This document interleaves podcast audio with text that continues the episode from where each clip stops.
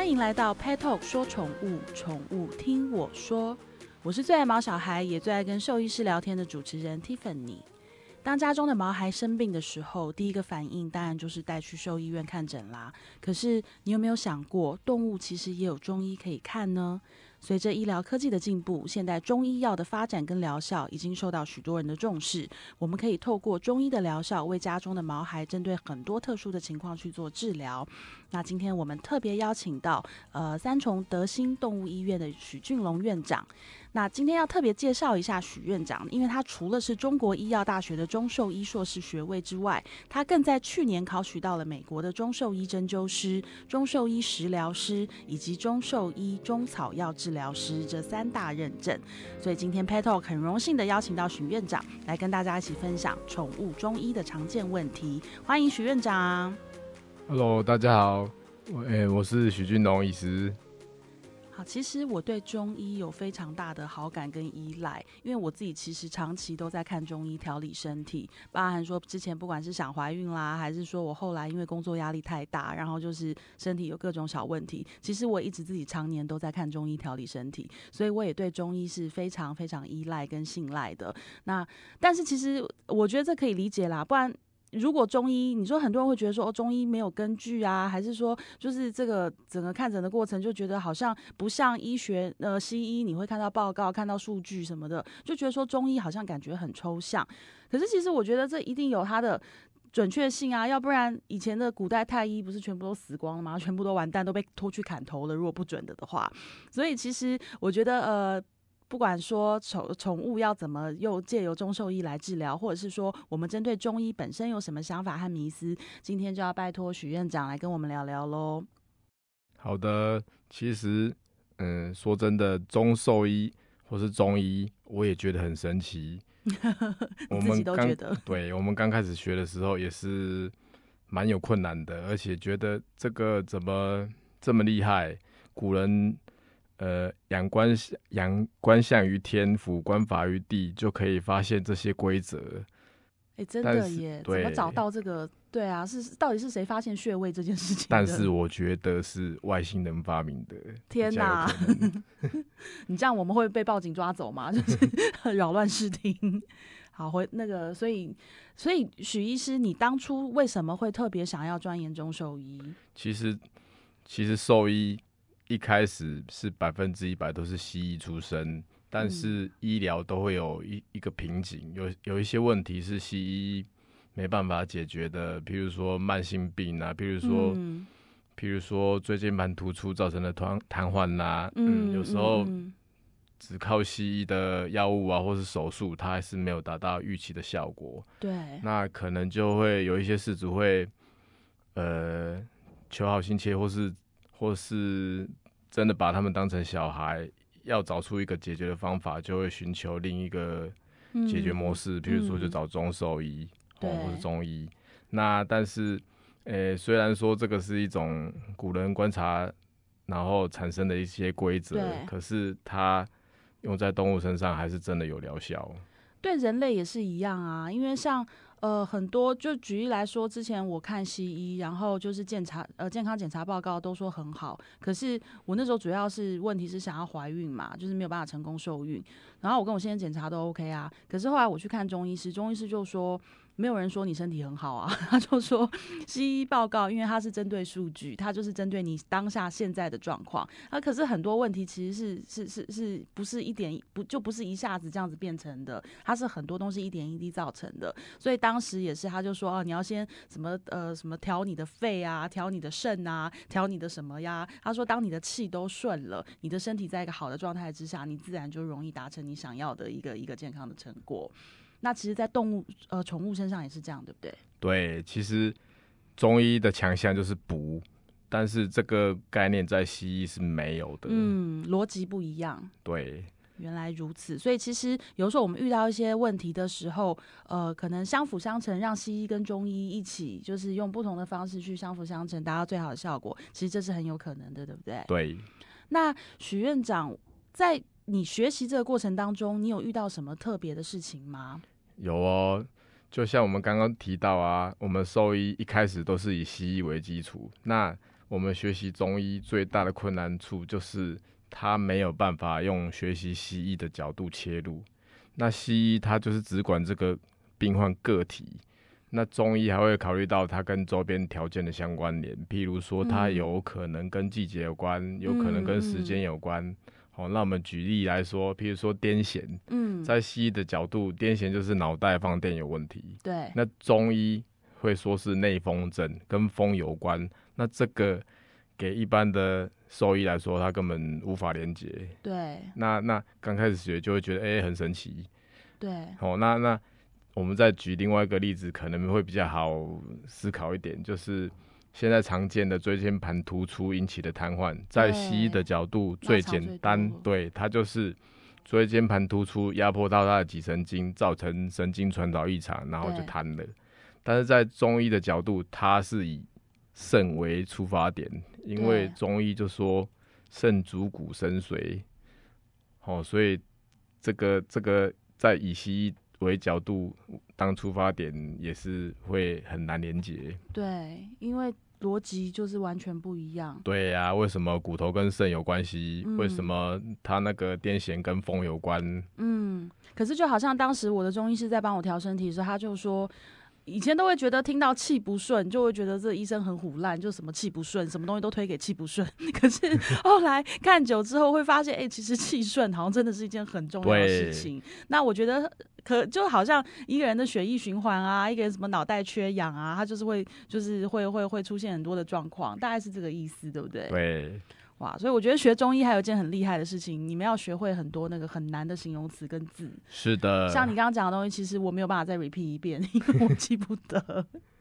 好厉害哦！那我还有一个问题，就是呃，因为人我们不是可以可以看到的时候，你知道在那个中医诊所里面会有个同人假的人，然后身上就是有各种穴位，各种什么。那狗狗的穴位。但我知道分布位置一定跟人不一样啦，因为就是长得不一样嘛。可是他们的穴位就是也有这么多，然后也有这么多的，就是像那些呃名名称啊，这种也是一样吗？我们有同狗啦，吼。哦，同狗，十八同狗。对，其实他们的穴位大同小异，大家都是有十四条经络，是，但是会有一些嗯比较明显的差异。譬如说，我们举内关穴来说。人的内关穴是往横纹上两寸，但是动物是上三寸。哦，对，它是有一些发现这些事情的，好厉害哦！我觉得是外星人。外星人，对我们最后只能把不认识的、不知道怎么来的推给外星人。是的，对，所以那。呃，像以我们人类去看中医来说，他会先把脉，一定第一件事情是先把脉，然后把脉之后，然后再开始什么针对你的呃，看到针对你的脉象，再来看你哪里有问题，再去做之后的一个，譬如说你要针灸啦，还是你要怎么样？那毛孩的看诊要从哪里开始啊？其实我们跟人类中医看诊的方式是差不多，一样有望闻问切。嗯，望就是我们一开始会先等。动物过来，然后我们会看它的形体，譬如说，哎，步行是不是有异常，还是哎，它头歪歪的，哦，这个就是望。然后闻呢，就是就是我们会听，比如说动物的呼吸声是不是有异常，比较急促，还是有水声，还是它的吠叫，呃，比较弱，嗯，比较弱可能就代表哎气比较虚，嗯，哦，那再问问这个还蛮重要的，就是动物不会说话嘛，所以我们。只能问他的事主，也就是陪诊者，好，然后，诶，我们会问一些详细的问题，譬如说，诶，你这个发现这个问题，它是持续多久了？它是不是有什么时间它比较明显？譬如说，诶，这个动物咳嗽晚上比较明显，那可能就会考虑到是不是有阴虚的问题，嗯，哦，然后，呃，再来就是，嗯，有时候跟时间也有关系，嗯，哦，譬如说，哎，假如说咳嗽，哎，它特特别是在凌晨的三点到五点，那可能就跟肺比较关联。哇，还有时间还有影响哦。对哦，因为古人真的是很闲，他 一直观察每个时辰跟什么问题有关。譬如说，我们刚刚说三点到五点，它就是肺经在走，所以这个时间在。比较有呼吸道的症状，我们就会考虑到是不是肺为主。对。然后再第第四个就是切切就是切脉，那我们把脉跟人就很大不同，人是把前肢，也就是手腕，对，然后那个医师的食指是在远，就是远侧端，对，但是动物是把属膝部，也是把后肢，哦对，然后他的我们医生的食指是在近近端，那他们这样会比较容易乱动吧？对对啊，因为那个位置感觉就很难把。对，而且人就说，哎、我把脉不要动，停止呼吸就可以，但是动物这个根本就很难。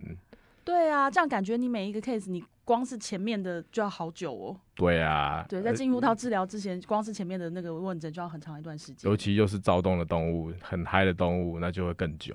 对啊，而且万一像他们到动物医院很紧张，然后你说脉搏跳得很快，然后还是什么，那这样不是都会影响吗？会哦，通常我们会建议，假如说，呃，你走过来的啦，还是你刚刚有去跑步的啦，嗯哦，或是比较嗨的动物，我们会嗯。建议到医院可能要休息个十分钟左右，对。让它比较冷静，对，然后我们再慢慢的骗它到桌上，然后我们再帮他看诊。所以我每次去你的动物医院，你生意都很好，都有一大堆狗狗在那边走来走去。其实那个他们是都在冷等等待冷静是吗？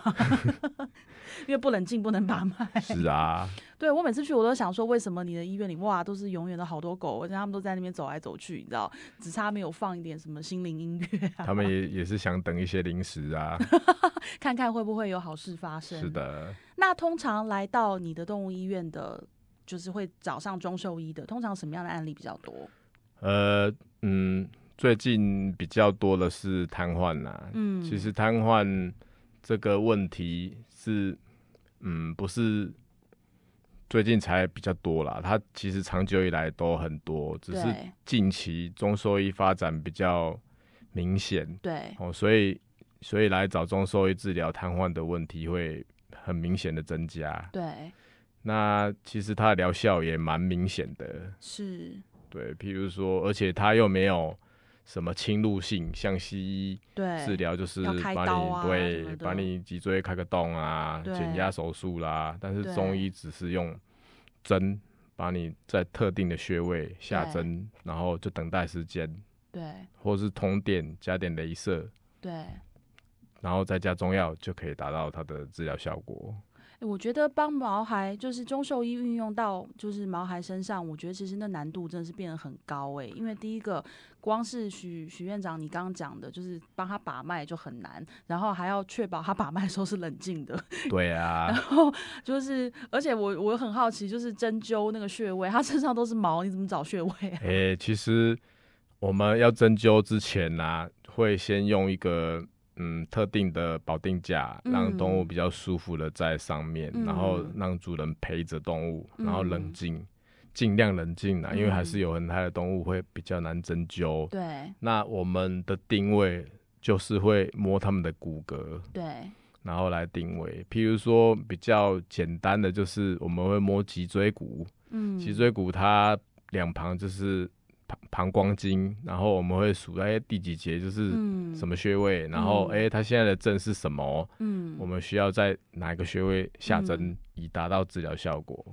好酷哦！我觉得你们不仅是那个，你知道，第一个中文要很好，因为你们的课本都有很多很深奥的字。然后第二个就是那个耐性要很好，还要会摸骨，对，还要会摸骨。然后那个数学也要好，因为各种狗狗的 size 都不同，是的，对不对？大狗、小狗，你知道那个手感很重要。对，有一些胖狗就是会比较难针灸，因为它就 比较难摸到它的骨节，你真的很好学，干嘛要选这么难的东西？就说因为这个真的是很神奇。对，哦真的很神奇。对啊，然后只要靠这个针就可以达到治疗效果，这个是怎么说？很厉害的事情。又要推给外星人了。嗯对，对，真的很厉害啊！那请问一下，帮狗狗针灸的那个针，我我这个问题有点蠢，但我真的很好奇，就是那个道具啊，就是针，因为我看到我们去看中医去针灸的时候，那个针就是有各种大大小小的，那狗狗也一样吗？是的，因为它们的体型也有差异。嗯，哦，我们最小有用到零点五寸长度的针，嗯那当然粗细也有差啦。通常我们都是用大概三十四、三十六 G，嗯，这个就是比较细的针，跟我们平常打针的那个 size 更细对，哦。然后可能稍大一点的狗，譬如说黄金猎犬呐、拉布拉多啦，可能就会用一寸到一点五寸长度的针，嗯，因为它们的肌肉也比较厚，所以针扎下去，它们不会痛吗？其实会酸呐、嗯。那通常扎下去，呃，比较不紧张的动物通常是没什么反应。嗯，哦，啊，我们扎完之后开始留针算时间的时候，有一些动物会有得气的反应。那什么是得气反应？嗯。动物通常就会有流鼻水啦，啊，或是舔舌头，嗯。哦，或是流口水啊，或是回去比较累想睡觉，嗯。这个这个都是可以看到反应。这个就表示他们经络的气在走。哎、所以其实我觉得带，你知道，对于一个饲主来说，他要陪他的毛小孩去经历这个过程，因为毛小孩跟人类不一样，是你不能跟他沟通说，就好像我带我儿子看医生，我还可以跟他说，你打那个看完医生，我带你去吃冰淇淋，看完医生什么，我给你个贴纸。狗狗，你你你跟他沟通这些没有用啊，他怕就是怕，他紧张就是紧张。对，对，所以其实我觉得四组也很有心。第一个，你会找上就是其他的方法来帮助你的狗狗，就是以现以现在一般动物医院比较少见的方法。其实我觉得不只是，就像我刚刚讲说，当中兽医你要很有耐心，然后你要就是很有毅力。我觉得饲主也是诶、因为你要陪你的狗狗经过这个过程。对，尤其会来看中兽医的，通常这个问题都会比较慢性或是比较严重，嗯、所以它需要的治疗时间也会比较长。对而且中医的奇效有一些，它没有办法像西医一样立竿见影，所以这个有时候也是考验对，就是四主的耐心跟我们医生的耐心这样。对，其实人也是一样啊，因为就是，可是我觉得很多东西它就是需要慢慢调理，调理之下，你自然就像我们回到刚刚讲，气顺了，对不对？对，很多问题其实自己也就会解决了。是的，通则不痛，痛则不通。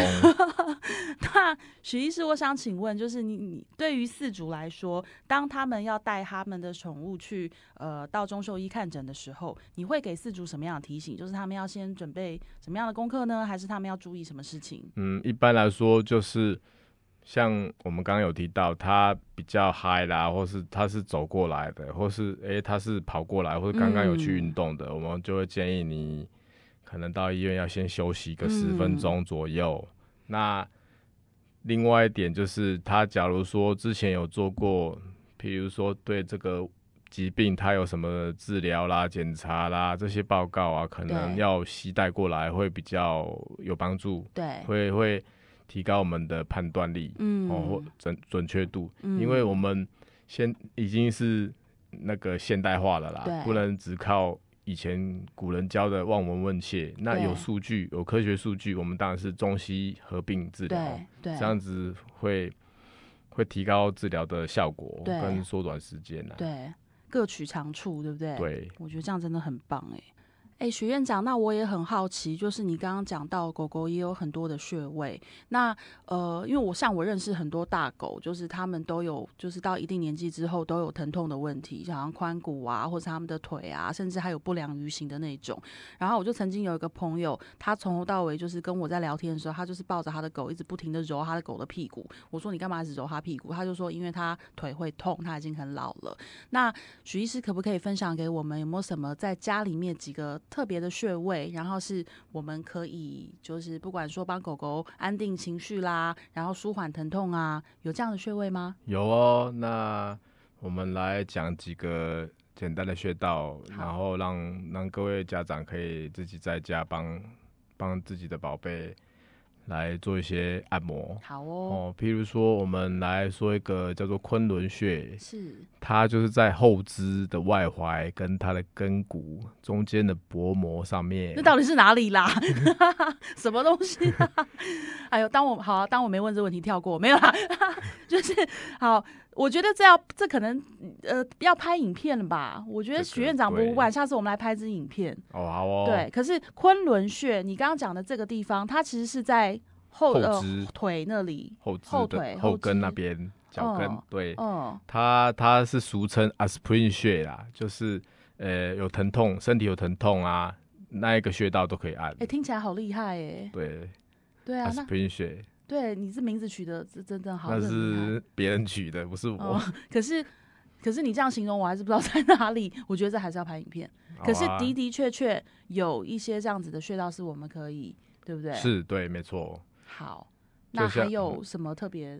譬如说，我们还可以按另外一个穴道，就是嗯在它的位置在后肢的大腿，嗯，接近他的臀部那边有一个凸的骨头，那个叫股骨股骨头大转股节。骨头大转节。，对，我们就是绕着它的上半圆这样子哦按，那边有三个穴道。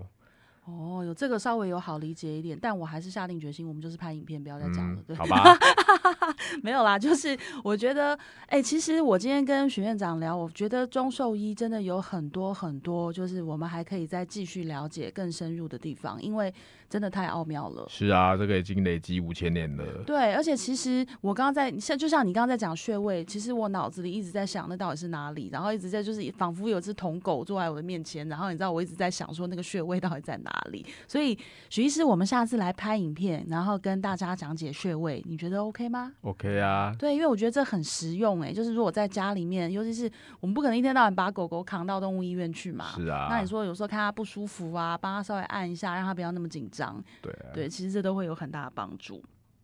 那下次各位毛爸妈，其实也推荐你们，就是如果家里面有遇到一些狗狗可能是长期的健康的问题、慢性病，或者是说像疼痛啦、瘫痪这一类的问题，其实可以试试看中兽医不同的治疗方式，或许也都会有不同的显著效果。而且我们其实呃以中兽医来讲，他们其实也都是跟西医的理论结合，那基本上都是双管齐下，然后一起治疗。那我们相信都可以呃有很大的帮助。所以呃。今天谢谢徐医师的分享，然后也希望我们呃，等一下可能我自己要再整理一下，还有好多好多的问题，我觉得我们可能还要再开个八集吧，然后来把就是中兽医好好的分享给大家。那但是我们今天就先到这里了，好不好？好，谢谢各位，谢谢徐医师，我是 Tiffany，我是徐医师，拜拜，拜拜。